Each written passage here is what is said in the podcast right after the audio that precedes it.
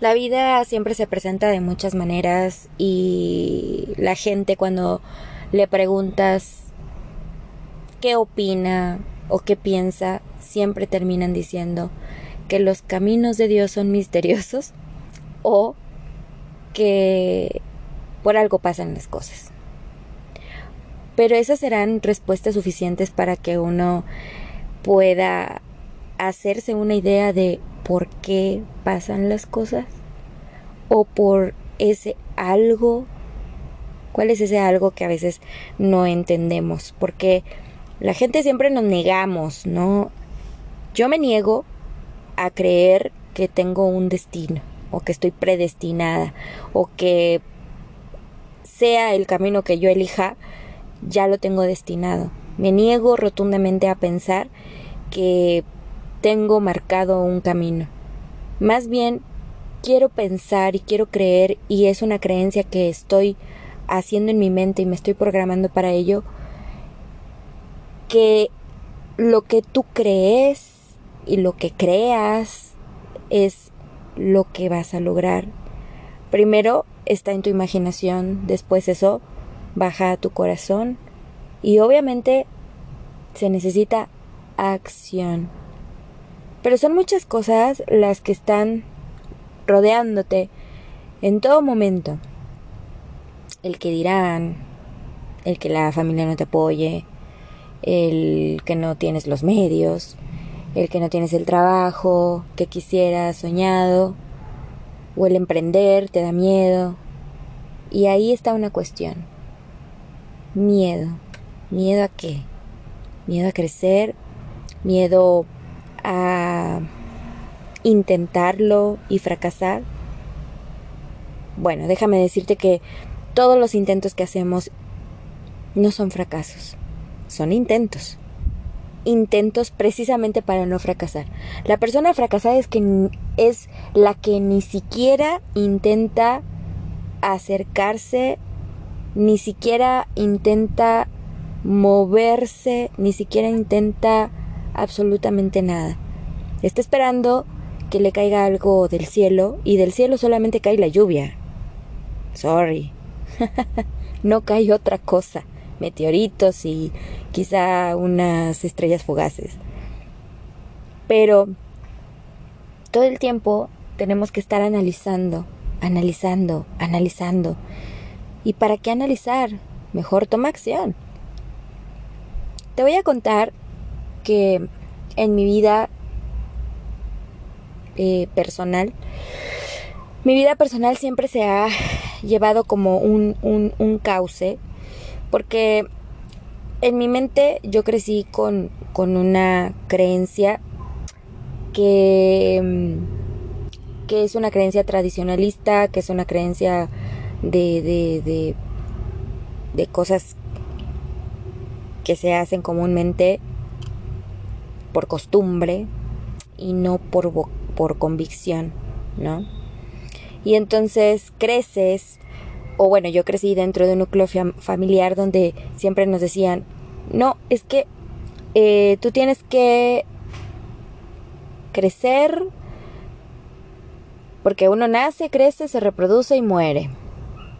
Pero no, no te dicen cuántas subidas y bajadas tienes que vivir para llegar a tus objetivos. No te enseñan que la felicidad depende de lo que hagas en vida.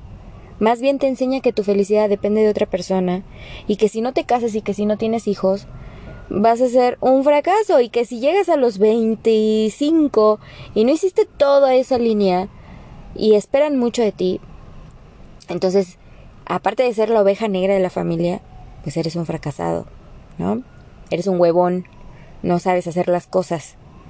Porque yo a tu edad, ¿no? Cuando te sale, porque yo a tu edad yo te, tenía eh, ya mi casa, porque yo a tu edad ya tenía este mis dos hijos, mis tres hijos, mis cinco hijos, mis diez mil hijos y, y, y mi trabajo y 40 años trabajando para la misma empresa y, y bueno, la mayoría de las personas siempre espera eso de poder hacer todo cual te dictaminan. Porque ya viste que tu prima lo hizo y le va muy bien. Porque ya viste que fulanita no lo hizo y le va muy mal. ¿A la percepción de quién? Entonces, claro, tú vas creciendo con ese chip, vas creciendo con, con, esas creencias y cuando toca llevarlo a la, a la práctica, ¿qué crees? Sientes que la estás cagando, que sientes que la estás, pero cajeteando mal. Porque no estás haciendo las cosas como todo mundo espera de ti. Y entonces existe la presión y existe el, el yo te dije y existe el viste porque no me hiciste caso, ¿no?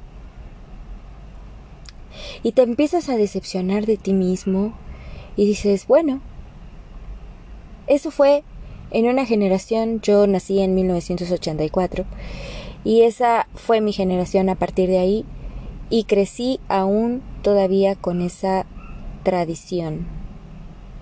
Cuando cumplo los 35 años me doy cuenta que todo eso me estaba llevando a la ruina misma, tanto personal, profesional y demás. En primer lugar, no estudié una carrera universitaria, no, es, no tengo una maestría, no tengo diplomados, no tengo todas esas mamadas, pero me llevó a pensar realmente si yo lo necesitaba, lo quería, lo deseaba.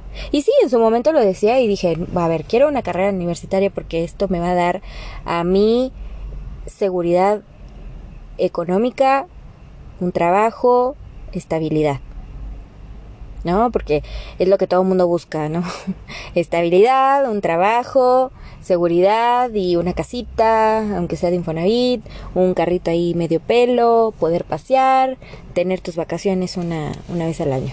Y creo que eso pues no, no, no está bien ni está mal, ¿no? O sea, tampoco vamos a juzgar a quienes sí lo hacen y quienes sí lo luchan y quienes no, no.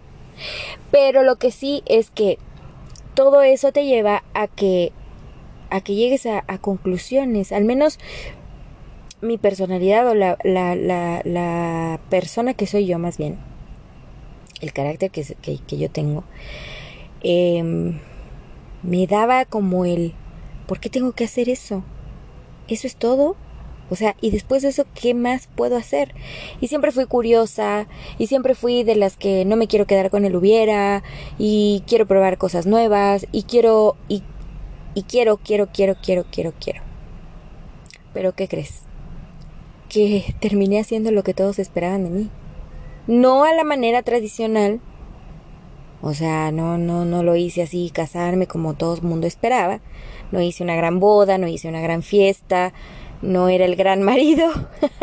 de hecho, era, era, era un extranjero, nadie lo conoció, de otro, o sea, imagínate, de otro país y yo me voy a vivir a otro país. Y entonces ahí es donde como, ay no, tú ya estás bien loca y por qué, si te educaron, si te dieron, o sea, si tus papás y tu mamá y... Y sí, me la tuve que aguantar no solamente a las críticas, sino también a que atacaran directamente a mi familia, en este caso a mi mamá, a mi papá, a mí, a mí de, de, alguna manera me dejó de importar porque bueno, yo estaba enamorada y yo hice las cosas como a mí me nacieron y me salieron. Pero mi familia sufrió, ¿no? Mi familia sufrió e, en ese momento y yo creo que eso es lo que lamentaría, pero al final también pienso que fue un aprendizaje para todos. Que mi familia no haya cambiado de opinión es otra cosa. Pero a mí me abrió una puerta gigantesca, enorme de posibilidades. Tenía yo 26 años cuando pasó eso y, y mi matrimonio ni duró, pero tampoco lo lamento en su momento, qué sé yo, lo sufrí, lo lloré, tuve mi duelo, fue un divorcio muy doloroso, em, inesperado y mm, inclusive se junta con, con la muerte de un ser querido que era mi padre. Entonces yo tenía que pensar no solamente en que si yo tenía que cambiar mi chip o si realmente iba a seguir luchando por lo que por lo que quería. Pero ¿qué crees? Que en ese momento no sabía lo que quería. Yo venía haciendo lo que todos querían de mí. Terminaba haciendo una imagen de mí como una personalidad de espejo donde yo me sentaba, me reflejaba y lo hacía.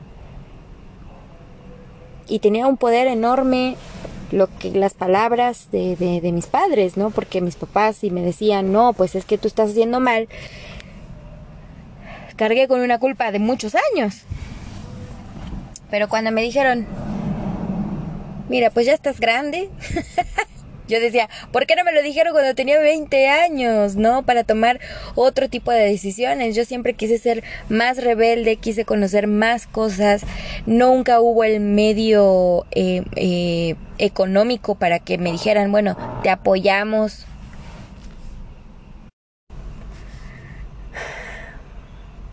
Te apoyamos, te, te, te damos este todo lo, lo que necesites para para lo que desees, ¿no? ¿Qué quieres hacer? No, pues yo quiero estudiar inglés, pero no quiero estudiar inglés en una escuelita. Me quiero ir a Estados Unidos a, a, estudiar porque de, de, la manera en que yo voy a aprender es viviendo entre, entre ellos y, y bueno, buscar oportunidades en otro lado. Y ambos fue un rotundo no. Ok, entonces quiero estudiar biólogo marino, pero ¿qué crees? Para ser biólogo marino, pues yo a lo mejor no soy tan buena en la escuela, pero como eso sí me, me llamaba mucho la atención y a mí me encanta el mar, entonces me tengo que ir a una universidad que esté cerca del mar. No, pues es que es muy cara esa carrera y no te vas a ir de la casa. No. Entonces todo, todo fue un no, ¿no? No, no, no, no. fue, fue, fue... Fueron decisiones que quizá ya tenía la edad, no quizá, ya tenía la edad para tomar yo mis propias decisiones, pero ¿por qué nunca actué? ¿Por qué, por qué, por qué me paralicé? ¿Por qué cuando quería dar dos pasos retrocedía cinco? ¿Por qué Em, cuando había un limitante, eh, todo lo demás era imposible. Aquí hay dos detalles, uno, uno que, que no, no, no quiero ahondar, pero eh, mis padres esperaban algo muy diferente, muy distinto para mí, conforme a lo que ellos creían o querían. Y la otra es de que viendo mi carácter y sabiendo cómo era yo, pues no me exigieron mucho. y yo no sé si eso fue un error, si eso, porque no soy madre y no podría yo este decirlo y tampoco podría em, concluirlo, ¿no? Y decir, ah, pues ellos fueron así, o sea, a estas alturas de mi vida creo que ya tomé una guía, ya tomé un camino, una perspectiva, tengo metas, tengo proyectos, tengo otros pensamientos y todo lo del pasado ya lo perdoné. Sin embargo, el recordarlo me hace meditar y me hace pensar en que si yo realmente estoy curada, si yo realmente estoy eh, eh, en, ese, en ese trance de mi vida, ¿no? De, de avanzar, de de hacer lo que quiero en este momento que, que ya estoy fuera de ese entorno familiar, porque pasaron muchos años, y digo, bueno, ahora qué estoy dispuesta a hacer, ahora qué voy a hacer, ahora en qué me voy a mover, qué quiere mi ser, mi persona, mi corazón, mi mente, qué voy a perseguir, y bueno, todo, todas esas meditaciones, todas esas cosas que, que te vienen dando preguntas y cuestiones te va a llevar a las respuestas. Y a mí me llevó a muchas respuestas. Primero, tuve que sanar, obviamente, desde mi niñez, mis creencias y mi pasado. Y trabajar en cambiar esas creencias por unas nuevas, pero no unas nuevas de que me dijo fulanito, me dijo sutanito, no, unas nuevas mías, unas nuevas en donde yo decida, en donde yo diga, este, qué quiero.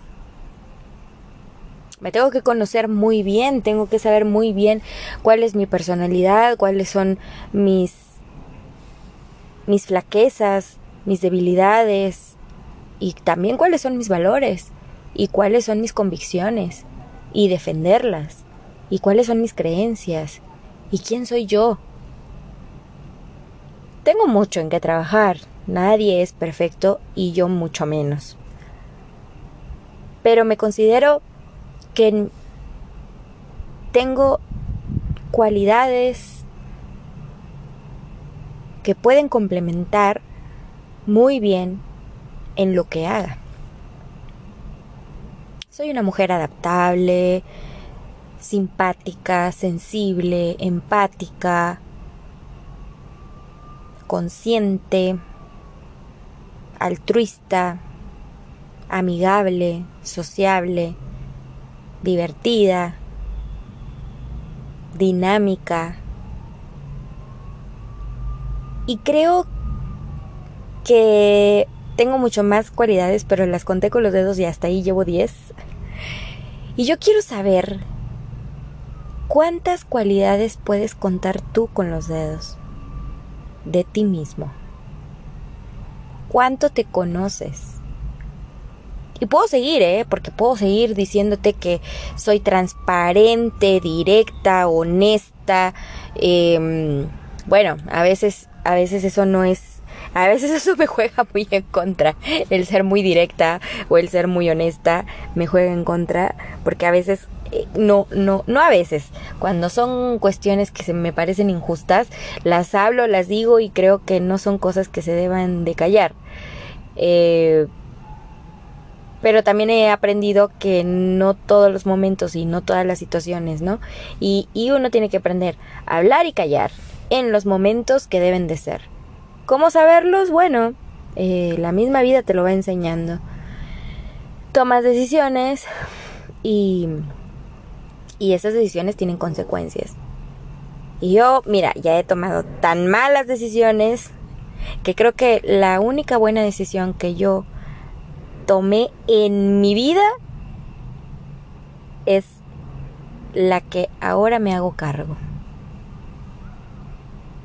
hoy por hoy puedo decirte que hoy me hago cargo de mi vida, que hoy tomé la, la decisión de que decisión que tomé, consecuencia vivida, lección aprendida. Es decir, que mis padres nunca tuvieron la responsabilidad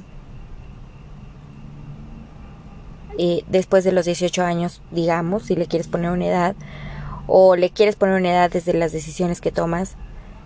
Eh, yo empecé a tomar decisiones bastante tajantes a partir de los 25, entonces hasta los 25 yo me considero una persona que ahí tomé el control de mi vida y empecé a tomar decisiones muy, muy drásticas eh, en cuanto a lo que yo quería. Que me llevaron a la ruina, pues sí, me llevaron a las vivencias que no me mataron, pero me fortalecieron. Pasaron los años, viví años duros, viví años cegada, viví años eh, aprendiendo. Entonces hoy te puedo decir sí. Hoy soy una persona autónoma, soy una persona autosuficiente, independiente, abierta, libre, considerada feliz. Hasta cierto grado, porque a veces cuando no tienes todo lo que quieres, te frustra, ¿no? Te, te, te, te llena de, de, de inseguridades. Y en mi caso, bueno, las he pasado. Sin embargo, también aprendí a soltar, también aprendí a fluir con la vida. Y estoy aprendiendo, estoy en el camino. Aún no puedo decir que sea algo vivido como si nada hubiera pasado.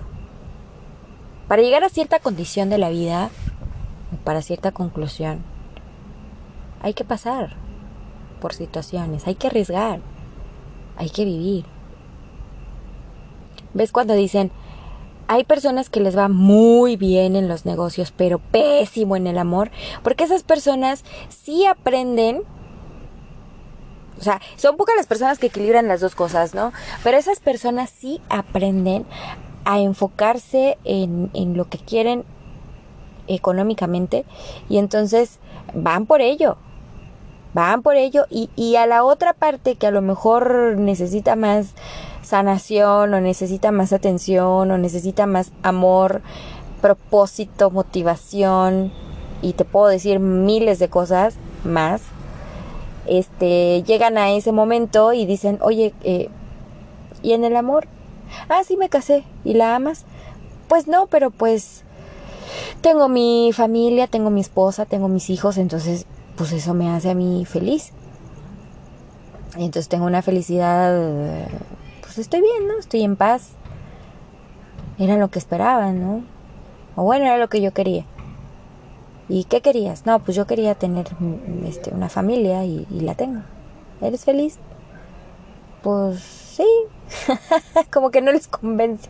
Entonces se, se enfocan mucho en el trabajo y, y, por eso a veces dicen, ah, pues a él le va bien en los negocios, pero pésimo en el amor.